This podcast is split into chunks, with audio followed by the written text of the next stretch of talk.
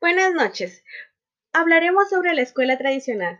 La escuela tradicional es basada en la pedagogía tradicional, la cual los fundadores son Comenio y Ratichus.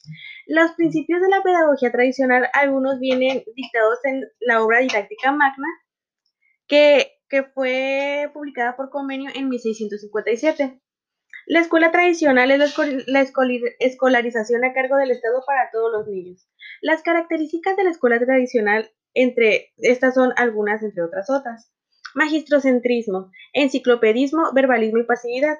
El magistrocentrismo es la característica que dice que el docente tiene que ser la base del éxito de la educación, que se basa también en los regaños físicos y verbales hacia el alumno, lo cual se cree que mejoraba su aprovechamiento y el maestro se consideraba la guía para el alumno. El enciclopedismo. En el enciclopedismo se trata básicamente de un manual escolar en el que todo toda enseñanza para el alumno debe estar programada.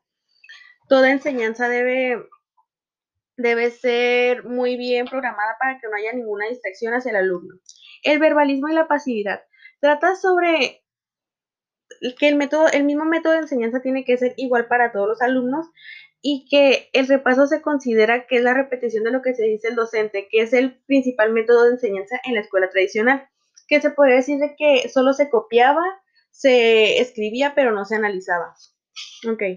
Al pasar el tiempo, la escuela tradicional se volvió un sistema muy rígido para las renovaciones pedagógicas, por lo cual en el siglo XIX surge la renovación pedagógica, la nueva escuela. Aunque podemos encontrar algunas características de ella en el siglo XVI, en el Renacimiento. Las características de la escuela nueva son el niño, la relación maestro-alumno, contenido y los métodos de enseñanza. El niño, el niño ya no es considerado sobre solo como un receptor de conocimiento, sino ya también es valorado como persona. Ya no se castiga, ya no se, se toma mucho en cuenta su desarrollo y su psicología infantil. La relación maestro-alumno.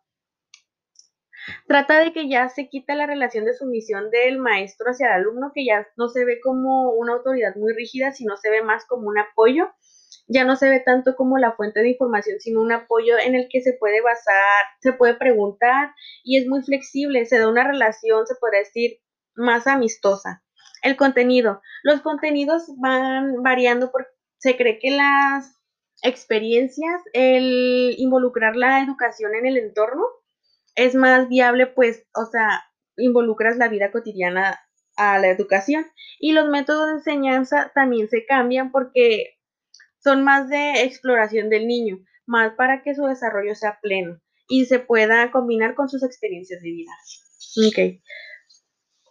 Estas se basan en en la escuela nueva se basa también en el anarquismo, que es el único criterio educativo que se basa en la libertad del alumno, que la libertad del alumno es su, su, libre desarrollo y se cambia la jerarquía por la autogestión, que ya no se necesita una autoridad para poder seguir reglas. También en teorías psicoterapéuticas, que una de las teorías es la no directiva, la cual es el método de enseñanza que ayuda al alumno a hacerse cargo de sí mismo. Y solo funciona si el que ayuda, en este, en este caso el docente, está centrado en sí mismo y a la vez en otro. O sea que no solo en él, sino como una autoridad rígida, sino que ayuda sin tener la presión sobre él, lo cual evita el autoritarismo. Al igual que la teoría psicoanalítica, que es la teoría de la organización de la personalidad. Estudia la personalidad del niño y su desarrollo pleno. Ok. En la escuela nueva hay muchos pedagogos, pero uno de los principales es Alexander Sutherland Ney, que nació en Fort Park, Angus, Escocia, el 17 de octubre de 1883. Él, el 13 de marzo de 1921, hace la fundación de Summerhill, una escuela de autogestión y autogobierno para los alumnos. Es un educador pedagogo y es pionero en la educación en libertad. Ok. Los principios de Summerhill. Summerhill es una escuela de autogestión, de autorregulación. Los principios de Summerhill son la confianza en la naturaleza del niño, dejar que el niño se pueda expresar, se pueda desarrollar libremente. La finalidad de la educación, la finalidad de la educación y el único punto es el niño, su desarrollo, su conocimiento y su comprensión.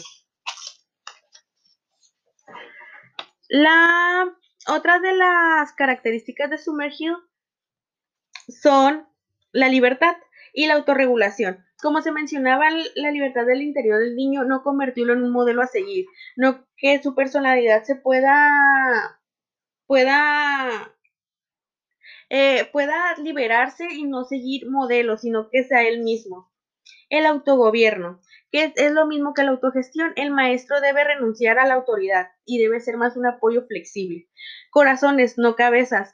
El niño educado en miedo nunca va a poder tener un conocimiento óptimo, sino tiene que crecer más en un ambiente sano y que se preocupen por él y se vea apoyado por los adultos. Ok, el sentido de sumergido. En la educación básica se estaba desarrollando la educación que era también introducir la, la religión, pero aquí el sentido de sumergir es que los niños sean preparados para la universidad, sean preparados sobre su desarrollo, que no se consideren ni más ni menos por una calificación, que puedan crecer en un ambiente sin miedo. Eso es todo por mi parte. Muchas gracias por escuchar este podcast.